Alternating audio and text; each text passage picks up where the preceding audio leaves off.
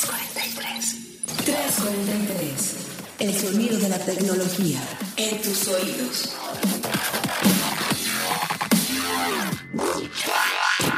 ...343...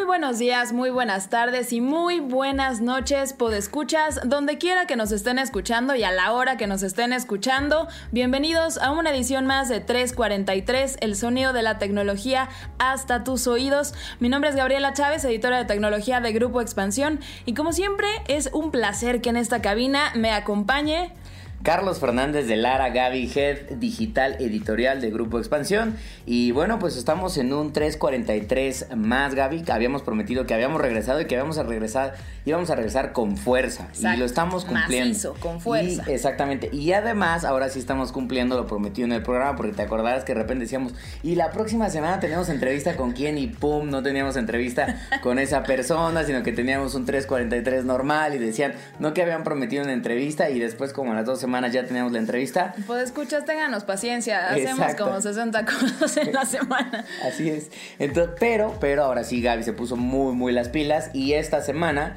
sí estamos cumpliendo con lo prometido. Les habíamos platicado que la semana, la semana en el programa anterior les habíamos comentado que íbamos a tener un programa un tanto diferente, pero muy especial. Hacemos un warning y con el warning vienen como los avisos parroquiales en donde como siempre, pues escuchas, no se les olvide escribirnos con el hashtag 343 podcast y de seguirnos en todas las redes sociales de expansión. Estamos en Twitter como arroba expansión MX, estamos en Facebook también bajo el nombre de expansión, en Instagram y también nos pueden seguir eh, de manera personal en nuestras cuentas de Twitter. A mí me pueden encontrar como arroba gchaviles. Y a mí con el handle más sencillo del planeta, arroba charlie y ya, con dos es al final y después, bueno, con dos es al final, después con Charlie y después Y, Y. O sea, Charlie y ya, muy sencillo, Gaby. La verdad es que siento que cuando lo explico, me complico más yo.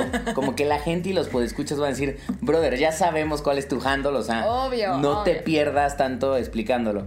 Pero eh, el warning que les queríamos dar es justamente que parte de este programa va a ser en inglés. Entonces, eh, y va a ser en inglés porque la gran realidad es que queremos darles un adelanto a una entrevista Uber exclusiva que tuvo Gaby hace un par de semanas con nada más y nada menos que Bob Swan, quien es el actual CEO global de Intel, que es prácticamente una de las empresas tecnológicas más importantes a nivel global que estuvo aquí de visita en México, ¿no, Gaby? Exactamente. Eh, curiosamente, para hacer una visita de SEO, no estuvo en la Ciudad de México, que es como usualmente pasan estas, estas pequeñas visitas milagro eh, desde Silicon Valley, pero eh, la misión estuvo en Guadalajara. Viajé a Guadalajara hace un par de semanas para hacer esta entrevista. ¿Y por qué Guadalajara y no Ciudad de México? Porque Intel tiene uno de sus centros de desarrollo y validación de tecnología ubicado en Zapopan. Ahí es eh, todo esto que se ha tratado de armar por años como el Silicon Valley mexicano, eh, pues Intel tiene ahí un edificio bastante, bastante grande que es uno de los 12 que tiene regados por el mundo donde se hace ese tipo de validación de tecnología. O sea, básicamente procesadores, eh, equipos de hardware, tecnologías que van a ver eh, la luz al mercado en tres o cinco años, lo validan ingenieros mexicanos. Entonces, por eso el CEO fue a Guadalajara y nosotros fuimos para allá para poder platicar con él. Y sí, es la primera vez que visita México y la primera vez que le da una entrevista, ya en calidad de CEO, a un medio en América Latina. Y interesante el, el perfil de Bob, lo platicamos antes de arrancar con 343.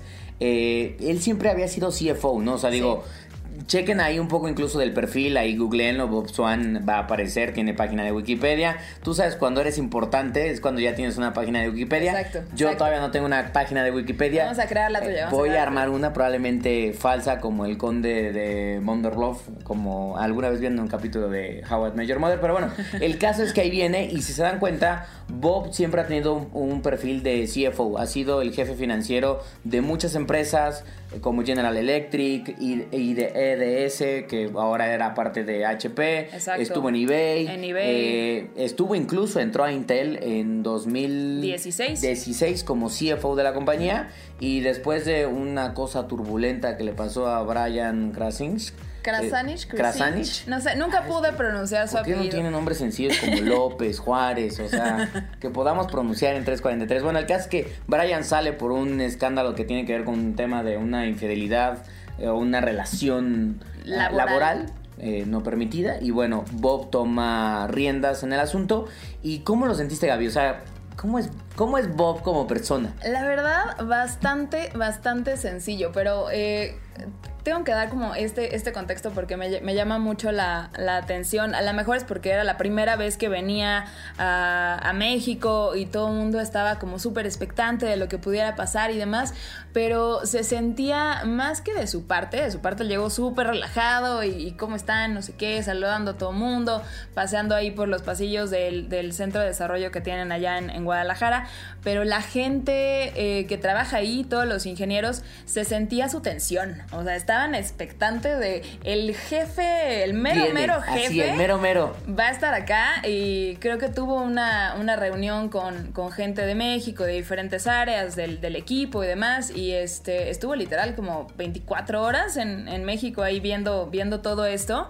Eh, pero se sentía, o sea, se sentía que, que no lo conocían. Claro, se sentía la tensión de que viene ahora sí que el amo de amos, el jefe de jefes, el capo de Tuticapi, eh, visitando las instalaciones del Centro de Diseño en Guadalajara. Y, pero bueno, él ya durante la charla, tranquilo, ameno, divertido. La verdad sí, eh, es, es, alguien bastante relajado. Me llamó la atención la apertura con la que toca temas un tanto complicados, pero que había que preguntarle a un CEO, eh, sobre todo porque Intel es una de las empresas que se alineó con Google, ahora que fue el, eh, bueno, que está sucediendo el pleito entre Huawei y el gobierno de Estados Unidos. Intel es una compañía estadounidense y como tenían que seguir esta, esta el bandeo del Departamento de Comercio. exacto, que tiene el Departamento de Comercio de Estados Unidos, pues ellos también dejaron eh, de tener relación comercial con esta compañía china, con Huawei. Entonces era el momento crucial para poderle preguntar esto y nos pudo contestar, por lo menos dar una una buena opinión de, cómo esto impacta al, ecosistema de tecnologías de información y cuál es su visión como SEO. Entonces, esa fue una de las primeras preguntas que le hice. Vamos a escuchar esa pregunta, a ver qué te respondió Bob y al regreso comentamos. Sale. Does this global economic tensions impact directly your business in any way? Sure. Um, we have a we're a large um, we have a large presence in in China. Mm-hmm. We have uh, large, very important customers both in China, but also customers that have manufacturing and assembly in China for the rest of the world. Yeah. So it's a very important market for us, and we're very um, uh, we think that global trade in fair and equitable ways is the right thing to do, and we mm-hmm. Encourage uh, governments to ensure that we have uh, global trade and that tariffs are not effective for driving global trade. So that's a position that we share with everybody that will listen. But during that, in the ebbs and flows of um, um, supply chain constraints or where a product has to go, that impacts our business, it impacts our customers' business. Okay. And the challenge for us is then how do you work global supply chains mm-hmm. to move product in an effective and efficient way um, without it being uh, uh, being hit by tariffs around the world. Okay. Bueno, pues potente la respuesta de Bob con el, con, de Bob con el tema de China, Estados Unidos, acuerdo comercial, ¿no? Exacto. Y una de las cosas que me llama la atención, creo que se me hizo, o sea, potente pero polite, bastante diplomática esta, esta respuesta, un poco eh, incentivando el, el, comercio global y todo este free trade, pero algo que dice tal vez de manera muy veladita y muy diplomática en esta respuesta, pero que... Eh, que dice tal cual, nosotros estamos abiertos a dialogar con quien sea que quiera escuchar. Entonces, eso, ese hincapié, ya saben, en la voz tantito, es como, eh, no sé si los chinos detalle de quieran escuchar tanto o no, pero vaya, está, está bastante vaya, bastante abierto a, todos estos temas. Y en seguimiento, en corto le pregunté si él considera que en el corto plazo se pueda dar un acuerdo comercial entre Estados Unidos y China. Y esto fue lo que nos contestó. Do you think that maybe in a short term um, an, an agreement can be can be done? I mean, between between uh, China and the U.S. I hope so. Uh, I mean, I think it's good for. I think an agreement is good for is good for global trade. It's definitely good for the semiconductor industry, which is a large um, exporter of our technologies, and it's and it's definitely good for, for our company. So I hope so. But at the end of the day, we continue to evaluate the opportunities that exist around the world and try to capitalize on them. And when things when blips come, we adjust and adapt accordingly because we're a flexible, adaptable yeah. organization trying to compete and win in a global in a global environment where demands for data and our technologies is uh, very attractive. Bueno, pues ahí está la respuesta de Bob, que la verdad es que siento que fue... Eh, es una respuesta inteligente que da un SEO diciendo, ok, yo espero que sí, porque al final del día creo que... Exactamente. ¿Qué más puede decir? Pero yo creo que también lo hemos platicado, lo platicamos en el 343 anterior. China pudiera no gustarle tanto a las empresas como el gobierno chino maneja ciertas decisiones y toma ciertos stands, pero al final del día como mercado el potencial que tiene China es... No te puedes pelear con uno de los mercados más grandes del mundo. Nada más por tamaño demográfico, nada más por volumen. O sea, la, tú pegas, es más, tú podrías pegar así de, pegué fuerte en México, con el 10% de lo que tú pegaste en México, si pegas en China ya tienes más volumen de mercado. Por supuesto. Entonces yo creo que ahí Bob está diciendo, ok, ojalá que sí. Eh, y en referencia a lo que hacías tú en el principio, es de, bueno, definitivamente los acuerdos comerciales son vitales para seguir teniendo esta dinámica comercial. Eh, pero bueno, pues muy al tema de hay que esperar y hay que ver qué es lo que termina sucediendo ya en un tema de acuerdos mucho más eh, gubernamentales. Pero también cambiaste un poco la dinámica con la entrevista que tenías y evidentemente le, le tenías que preguntar de algunos de los temas más cruciales para hacer lana en el mundo de la tecnología. Y parece ser que somos muy repetitivos aquí en 343, queridos pues escuchas, pero tenía que ver con 5G, ¿no? Exacto. Bueno, ya no somos repetitivos, que ya no hemos hablado de Facebook, nuestra ah, consentida. pero no, sí, claro, o sea, como bien decías ahorita, 5G es, es el tema y es el mercado para hacer lana ahorita y en los próximos 10 años. O sea, tal vez viéndolo un poco en, cifras, encontré una, una cifra que, que, marca de Markets and Markets, que para 2025 el mercado de 5G eh, va a tener un valor de 277 mil millones de dólares. Entonces, sí es un tema de qué hablar, ¿no? Eso es algo que no traen en la cartera seguramente. en eh, cambio, nada más. ¿eh? En cambio. Pero bueno, es sobre 5G. Justo le, le preguntaba al CEO de Intel, eh, porque me daba curiosidad, cuál iba a ser la estrategia de la compañía para abordar esta ola tecnológica, porque bien te acordarás, Carlos, que no tiene mucho. No, tendrá yo creo que un mes más o menos. Sí, más o menos, tiene muy poquito. O sea, todo sucedió muy en coyuntura, pero que Intel eh, dio a conocer que ya no estaría fabricando chips 5G para smartphones. Se baja de, ese, de esa pelea y decide irse por otros sectores donde 5G también eh, va a jugar. Y justo le preguntaba, curiosa, eh, cuál es la estrategia de la compañía para abordar esta ola. Y esto nos dijo. Um, how do you envision then your role in 5G trend? Yeah.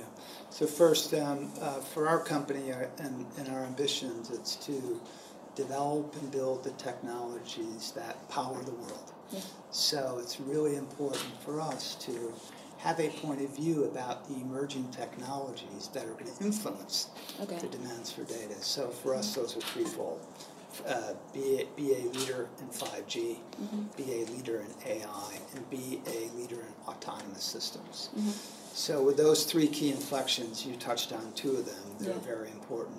In the 5G environment, um, increasingly uh, with lower latency, we see 5G will end up being a convergence of what happens in the compute world mm-hmm. and what happens in the communications world. Okay. And 5G is going to be a convergence of compute and communications where technologies are going to be required at the edge, closer to where those technologies are used. Mm-hmm. That's where we've been investing, and we have a wonderful position with a strong market share of building the Intel technologies deployed in the network and at the edge, where in a 5G world, they're going to be more and more relevant. Mm-hmm. And in that case, it's going to spawn new business models at, at, at the edge, at devices. And yeah. one of those will be, is autonomous driving. Yeah. And autonomous driving is going to um, need to be safe and secure mm-hmm. uh, for autonomous driving. You need to be able to access data fast. Yeah.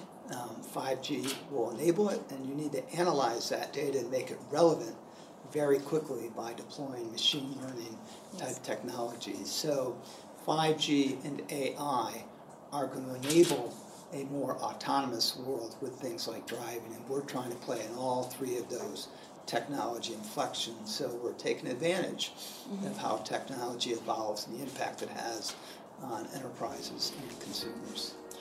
Y pues esa fue la respuesta de, de, Bob en cuanto a 5G y realmente no hay mucha sorpresa ahí. O sea, si se bajan del mercado de devices, donde están jugando casi todos. Que además no eran muy fuertes, o sea, lo intentaron durante mucho tiempo y nunca lograron realmente hacer mella en ese mercado. Exacto. Pensando en devices tipo tablets y tipo smartphones.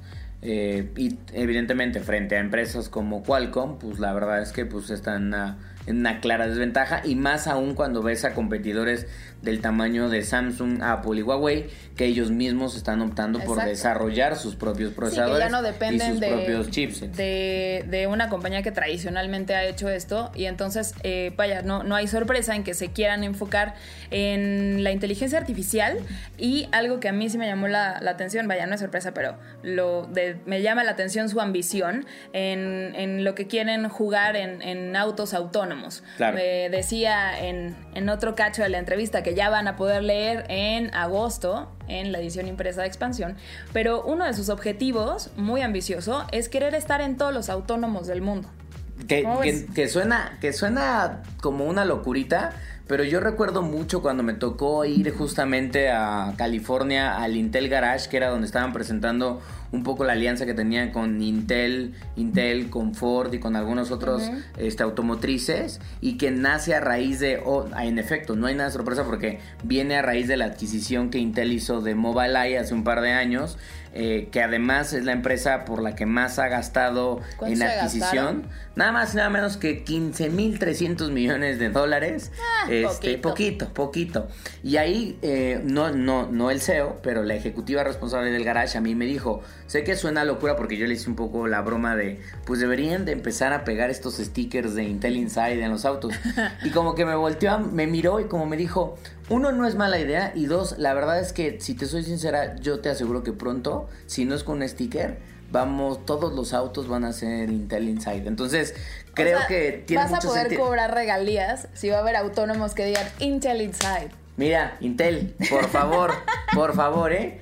Esta idea salió aquí, de arroba Charlie ya de 343, tenemos que hacer 343 internacional, entonces no nos caería mal un boost de presupuesto. Pero bueno, a, lo que iba es, no hay sorpresa ahí, pero se ve evidentemente validado que desde el mismo CEO venga muy claro que la apuesta para la compañía a nivel tan importante es decir, vamos a estar en todos. Exacto. no en unos, sino en todos. Exacto, sin, sin ser eh, selectivo de las marcas y demás, va a ser según las ambiciones de Bob Swan, eh, el chip que sin importar qué tipo de vehículo sea, si es autónomo, ellos quieren estar ahí. Entonces, esa es la manera de adoptar 5G. Se me hace una, estrategia ambiciosa, pero eh, creo, que, creo que es un buen, un buen rol que jugar para, para esta compañía y a ver cómo le sale. Claro, porque como lo platicábamos en el programa anterior, no son los únicos que están detrás de la tajadita del pastel. Eh, Nvidia también está haciendo lo, propio, entonces, pues sí hay, un buen mercado que pelearse en autónomos. A ver, pues a ver qué tal. A ver, Bob, a ver qué va. Pero bueno, yo creo que una de las cosas, eh, además de que también le platicaste o platicaste con él, que además me parece que es una de las cosas más interesantes y yo creo que también por eso la dejamos hacia el final del programa, es... Eh, el tema de sí la tecnología, sí los desarrollos tecnológicos, sí acuerdos comerciales, pero la gran realidad es que en cualquier organización, sobre todo en organizaciones del tamaño y del tiempo que tiene Intel, nada de esto se va a hacer una realidad tangible si no hay un cambio cultural y organizacional dentro de la empresa, ¿no? Exacto, y si no se tiene un liderazgo que pueda empujar a una compañía tan grande como esta y de tantos años a hacer más o a tomar mayores riesgos. Eh, o sea, para darnos una idea del tamaño de empresa que es, es Intel en, número de empleados, tienen 108 mil personas en headcount más o menos. Entonces, sí es un monstruo que le tienes que imprimir una buena cultura corporativa y animar a los, a los empleados de todos los países en los que operan a poder tomar riesgos. Y esto es algo que le pregunté hacia el final, ya tocando un poco más de de, temas de liderazgo y de management, que me leí una carta que les mandó a los empleados cuando recién tomó el cargo de CEO, cuando pasó de CFO, que ah, se e encargaba como más de los clientes y los presupuestos y ta, ta, ta, a tomar el rol de CEO que lo hace, según él me contaba, estar más cercano al consumidor y a sus mismos empleados, les manda una carta diciendo un poco lo que él esperaba de tomar esta nueva posición. Y habla mucho sobre lo que espera de los riesgos que tome la gente, les dice que tienen que ser arrojados, que, tienen, que no tienen que tener miedo de probar nuevas cosas y bueno, fracasar rápido y aprender de los errores. Pues vamos a escuchar qué le contestó Bob al respecto a Gaby con ese tema. But I would like to, to um, know more about uh, how are you changing the culture inside Intel. Um, as you have been CFO, you spend a lot of time with your teams. Mm-hmm. Uh, the letter that you sent to employees when you just took the role, is, it talked about uh, moving forward, being bold. How are you trying to change all that culture? Well, first it starts with recognizing what a special culture existed in the company long mm-hmm. before I arrived. Yeah. Um, only the paranoid survived, building the best products in the world, that is, those attributes um, of the company is what created a company that's been very successful. Mm-hmm. My ambitions and my dreams are that we play a much bigger role in our customer success going forward, mm-hmm. which means to do that, we talk about these four attributes about how we think. If you have 90x percent share, by definition, competition is relatively small mm-hmm. and customers have relatively little choice. Yes. With our ambitions and our dreams to play a much bigger role in our customers' success, that's no longer the case. Mm-hmm. Our customers have options, yes. and there's more competition. Um, and we are culturally, as a company, becoming more obsessed around five things.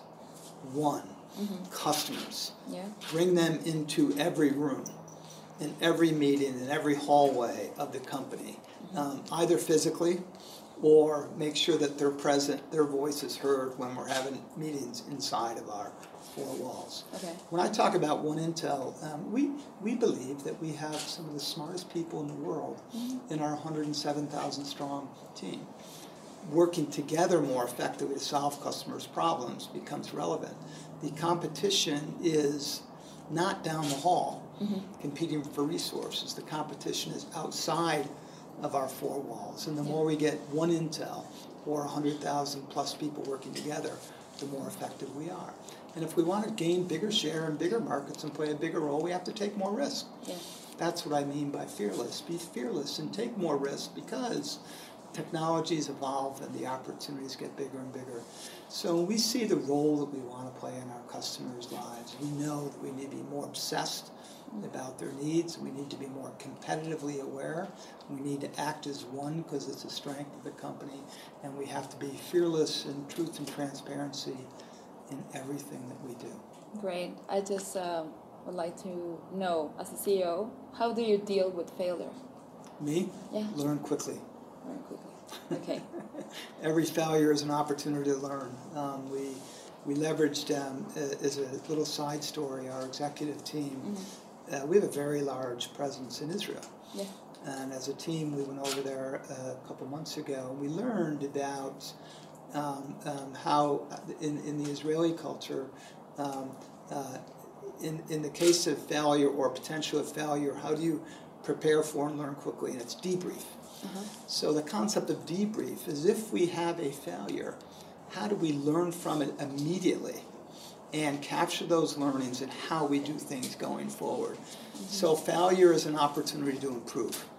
Um, and with failure becomes a rapid, with a fearless behavior, you're going to fail more often. Yeah. And when you fail more often, the key for us is to learn extremely fast from those failures to make a stronger, better tomorrow. Pues la verdad es que, insisto una vez más, siempre creo que tiene muchísimo valor que tengas este tipo de conversaciones con ejecutivos de tan alto nivel. La verdad es que Gaby, tú estás on fire este año porque ya te echaste a Reed Hastings y ahorita ya tienes a Bob Swan, a ver quién pues sigue. Pues estamos echando competencias porque tú a ver entrevistaste a Satya, a Nadella. Satya. Pero bueno, a ver si por ahí Mark Zuckerberg no se quiere animar.